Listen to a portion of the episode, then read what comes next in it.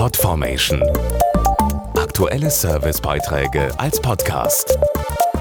Regelmäßige Infos und Tipps aus den Bereichen Gesundheit und Ernährung. Freuen Sie sich auch schon auf den Frühling? Viele warten ja sehnsüchtig darauf, endlich Winter AD sagen zu können. Allerdings sehen auch Millionen Deutsche dem Frühling mit gemischten Gefühlen entgegen.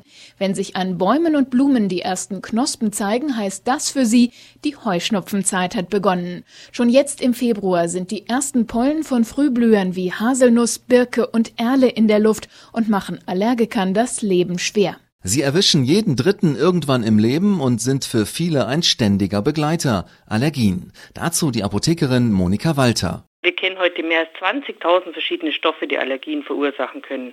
Das heißt, eigentlich harmlose Stoffe wie Tierhaare, Lebensmittel oder Blütenstaub bringen das Immunsystem durcheinander und lösen heftige Reaktionen aus. Typisch bei Heuschnupfen sind tränende, juckende Augen, aber auch Beschwerden, wie sie im Rahmen einer Erkältung auftreten, zum Beispiel Niesen und Schnupfen, aber auch geschwollene Schleimhäute im Mund- und Rachenraum und das ist dann oft verbunden mit Schluckbeschwerden, Halskratzen oder Heiserkeit. Der Kontakt zu den Allergieauslösern lässt sich nicht immer vermeiden. Die meisten Betroffenen greifen deshalb zu antiallergischen Substanzen.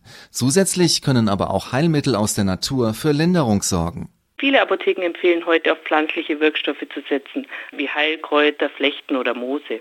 Isla Lutschpastillen zum Beispiel, die enthalten Extrakte von isländisch Moos und die helfen, gereizte Schleimhäute zu beruhigen und Reizhusten zu mindern.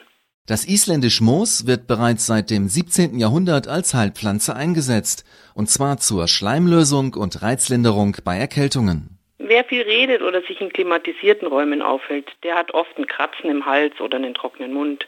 Isla-Pastillen regen den Speichelfluss an und schmieren so die Stimmbänder und die Schleimhäute. Und das hilft dann gegen Heiserkeit und Hustenreiz. Und zwar nicht nur in der Heuschnupfenzeit, sondern das ganze Jahr über.